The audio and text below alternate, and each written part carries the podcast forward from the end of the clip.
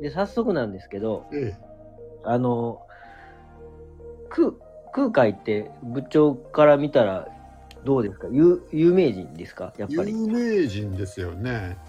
仏教といえばみたいな感じじゃないですか。あ、それぐらいですか。あの、僕、前も話あったかもしれんけど、あの、檀家が真言宗の檀家なんで、空海は有名で当たり前の世界で生きてきたので、世の中的にどうなんやろうなと思う。なんか世の中、世の中で日本は新浄土真宗とかが多い浄土ですね。真宗が、えー、般若心経ですかね。えっとね、般若心経は、うん一応、空海もっていうか、うちでも読んだ。そうか。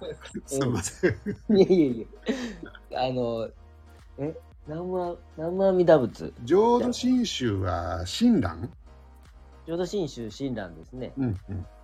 あの、阿弥南無阿弥陀仏、南無阿弥陀仏が。が親鸞で、で、真言宗、うちは何ですかね、仏説マーカー、般若ハラミーターとか、だからそれが、般若心経じゃないですか。そうですね、般若心経です。はい、やってます。なるほど。じゃあ空海が中国から持ってきた宗教みたいなことですかね。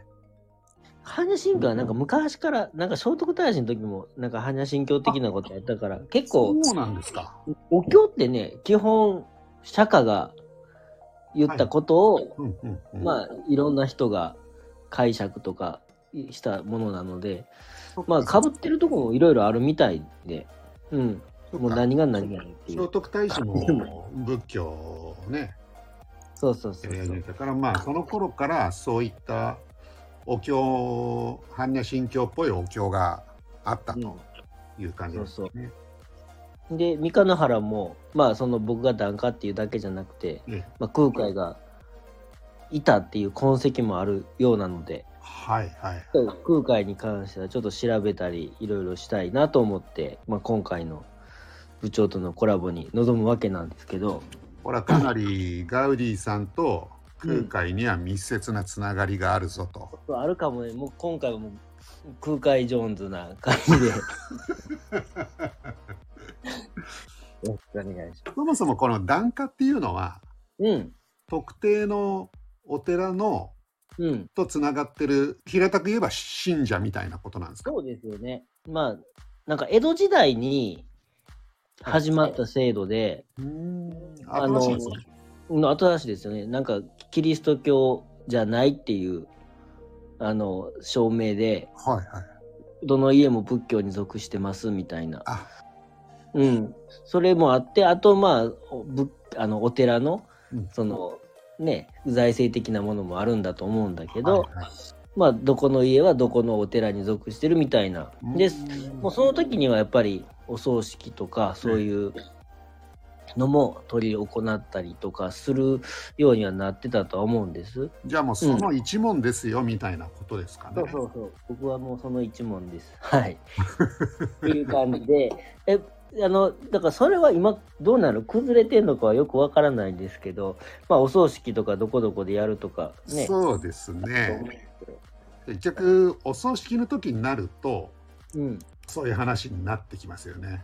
そうなんですね。えきっとその人の死んだ時にその仏教が出てくるっていうのが生まれたのってきっと空海ぐらいからかなと思ってて、あそうなんですか。うん、奈良時代のその聖武天皇や言ってる時の仏教はまだあの人が亡くなってうんお坊さんが出て行って何かあのお墓のどうのはなかったみたいであそうなんですね。結構その空海って平安時代その奈良時代の聖武天皇が亡くなった後のお坊さんなんですけどやっぱそこでも大きく変わってるみたい変わったみたいですよね。なるほど。その辺でこうじゃあ仏教の形が変わったっていうことなんですかね。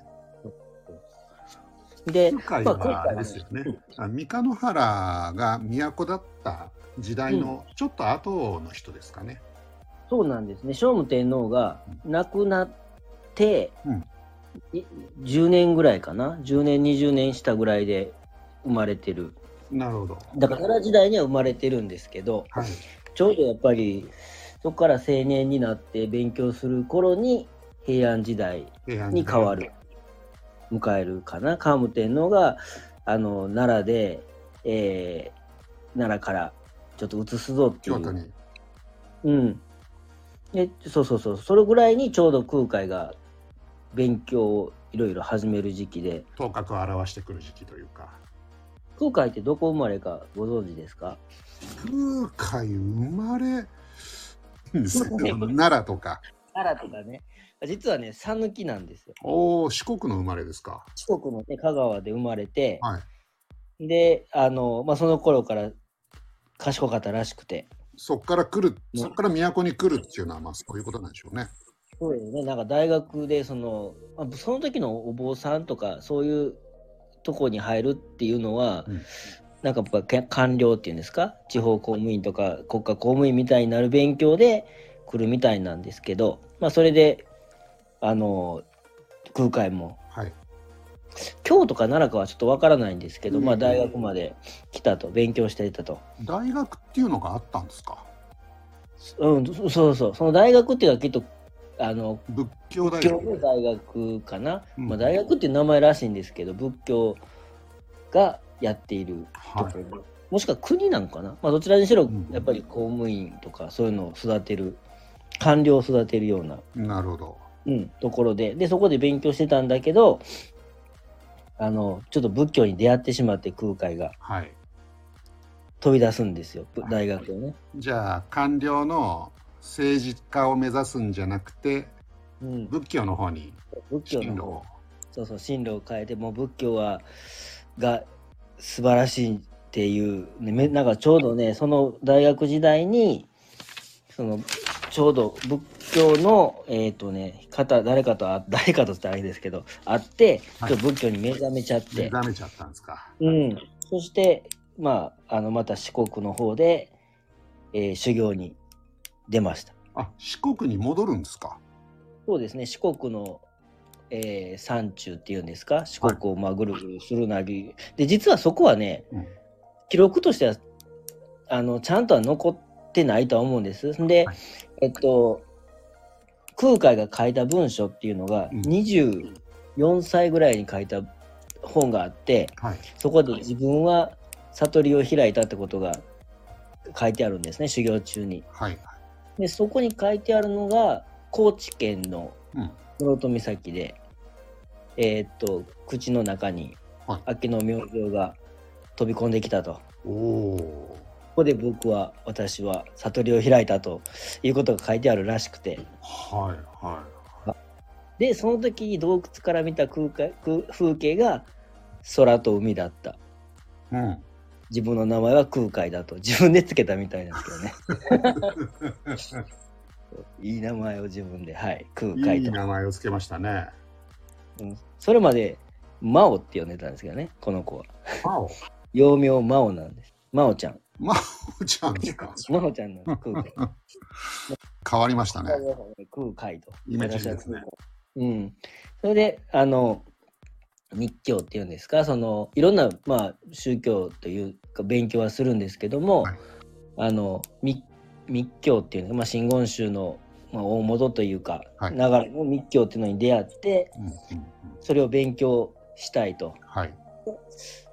それを勉強する中で、あの、さっきの出会ったお坊さんから、そのすごい秘、すごい秘宝、秘宝っていうんだか、秘密の呪文みたいなのを授かって、こう何でも覚えられる秘宝らしいんですけど、それを授かったので、はい。今までのし賢さを倍倍増するような記憶力を得て、もうガンガン勉強するようになったと。おお、じゃあその師匠もかなりすごいですね。ね、すごいですよね。まあ、そうそういう師匠っていうか、この、こまあ、なんか、風来坊的な、対そうなんですよ。うん、使徒層って書いてます。ひどそうなんですね。で、この時も、空海は、まあ、認められたお坊さんじゃなくて、フリーで、私はお坊さんですって言ってやってる。ひどそうなんですね。うん。で、勉強しながら修行してたと。うんうん。どこどかわからないけど。で、ちょうど、そこから12年か、うん19歳で修行して、で、に12年べ修行してか、19歳で修行に入り、12年修行して、31歳ではい修行、まあ、悟りを開いたと。悟りを。悟りを開いて、で、空海になって、世に出てくる、まあ、都に降りてくるんですね。はい。空海ってうん中国に行きましたかね、行きますね、今から。あ今からの話ですか？今から行くんですよ。悟りを開いてから行くんです。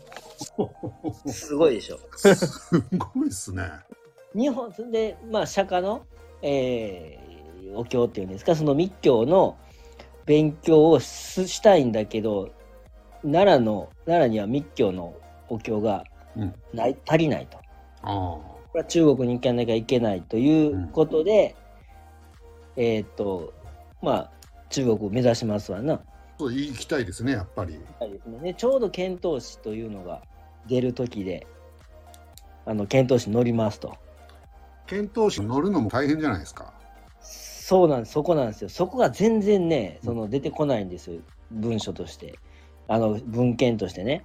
どうして遣唐使のメンバーに選ばれたのかっていそうの修行したことはむちゃくちゃ書いてあって、はい。あのどんなふうに悟りを開いたかも書いてあるんだけど、はい。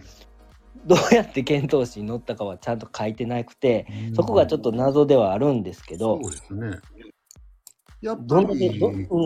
政治力というかうん、つてとかって多分必要ですよね僕もそうだと思うんです。で、うん僕は今回の空海の、まあ、ポイントとしてそこがポイントかなとちょっと今回考えてみようって思うのはそこでどんだけ不思議かというと、はい31歳で出てきます。はいそこでその同じさその31歳で正式な層になります。正式な層じゃなかったらいけない、検討していけないので。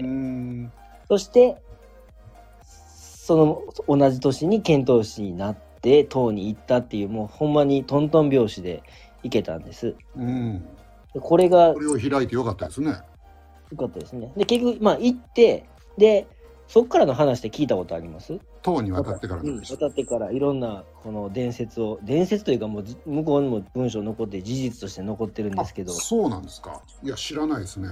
あのね、あの空海は、はい一応層と正式な層として行くんですけど、うん。選ばれていったわけじゃなくて志願していったのでああの20年向こう行って20年で行って帰ってくるんですっていう契約ですね。あ検討して。31で行ってそっから20年ですか？20年勉強して帰ってくると。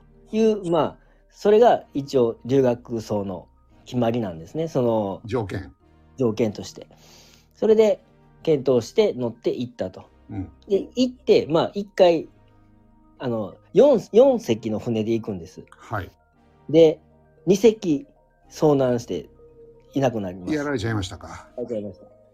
で残った2隻には乗ってたんです空海は。あ第第一第一線。でもう一個の船に最澄っていう人が乗ってて、まあ、その2人がまあくしくも生き残って唐に渡ったんだけど空海の船はあのちょっと進路をそれてしまって、はい。行く行くべきところじゃないとこに到着して捕まっちゃったんです。捕まっちゃったんですか？捕まってもう全員捕まっちゃって、はでそこの通訳の人がいっぱい説明しても全然相手にしてくれないと。はい。そこで空海が私がやあの話しましょうと。代筆しましょうということでさらさらっと見せたら、うんもうこんなことができる人はもう絶対に学があって勉強できる人に違いない長安に行くべきだってことで、長安に行くん行くんです。あのたすあの放免されるんです。で長安まで案内してもらうんです、はいはい。はい、っていうまず一個の、まあ、事件というか出来事があって長安に入ります。でで長安で、まあ一つあれですね。武勇伝の日。そうですね、ブルーですね、一ですね。空海のね。で、そこで、あの、まあ、その時、つまりもう、中国語ですか？喋れたっていうことなんですけど、うんそこでサンスクリット語っていうんですか、け経典のうんサンスクリット語も勉強して、インドの言葉ですか？ねそうそうそう、それもすぐマスターしたらしいです。頭いいちょっと、うん、すごく。で、で、さらにそこで、あの、自分が勉強したかった密教の師匠に出会って、うん。もう師匠というかもういトップですね。トップの人に出会ったんですけどあの真言宗をまあ、一えっと、だんだんと中あとインドから、まあ、中国までこうだんだん伝わってきてそれぞれ最初大日如来やったかな？そこから順番に来てその中国の師匠まで来てその人に習うとうん。いうとこまで来たんです。その人には3,000人の弟子いたんですけどうん。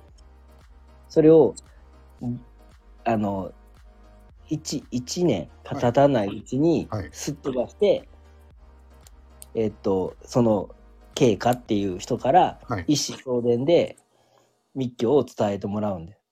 じゃあ3000人のトップに踊り出たトップに踊り出てっていうかもう空海にしか伝えてないんですその人は。もう。そうなんですかそうそうそう。ですその人はうもう本当みたいですけど 中国にも中国にも残ってるのでそれは。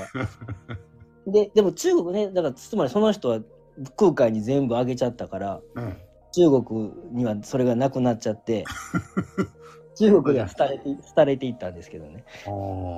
日本に伝わ伝わったんですそれが。よっぽど気に入られたんですね。そうですねよっぽど気に入られたんです。ね最後その方亡くなるもうその伝えた後に亡くなるんですけど、はいその方のなんていうの？最後のえーそのあの言葉あるじゃないですか。ああ、遺言みたいなことですか？い遺言とかもしくは送る言葉ですか？その代表して中国にそれを空海がやってるんです。あでなるほど。で碑文も書いて残してみたいにもうほんまにと伝わ伝えられた意思相伝伝えられた真言宗を伝えた伝わった、うん、密教を伝えた。うん。のがもうなんだったらちょっとレベルがちゃう感じでですね。空海とその師匠の、まあ、師弟関係みたいなのもすごいですけど、まあ、その師匠すごいですよね。3000人いるってね。そうそうそうすごかったらしいです。うんでまあそれでまあ日本に帰ってきてか帰ってきたんですよ20年いるべきやったんですけどそれをあつまり2年で全部え習得した二年で？2年で習得しちゃったんです。空海が。だからもう2年で言っても1年間もうほぼ流されちゃったから。うん。だからまあ1年で全部習得しちゃってでもう帰帰ると。はい。であの中国からその密教のものを全部もらって買ったり、であとお経も全部はい。空海に預かって、その師あのも匠からもらったってことですか？う。もうもう受け継いでますよね石相伝、はい受け継いで日本に持って帰った。はい。だから20年を2年で帰ってきちゃったんですよ。33歳ぐらいですね、つまりね、帰ってきて。ただまあ、約束がちゃうってことで、うん。あの、ん都には戻れないんですけどね。あまあ、あの、太朝宰府。廷からしたら、お前勉強してきてねえじゃねえかと。そうそうそう。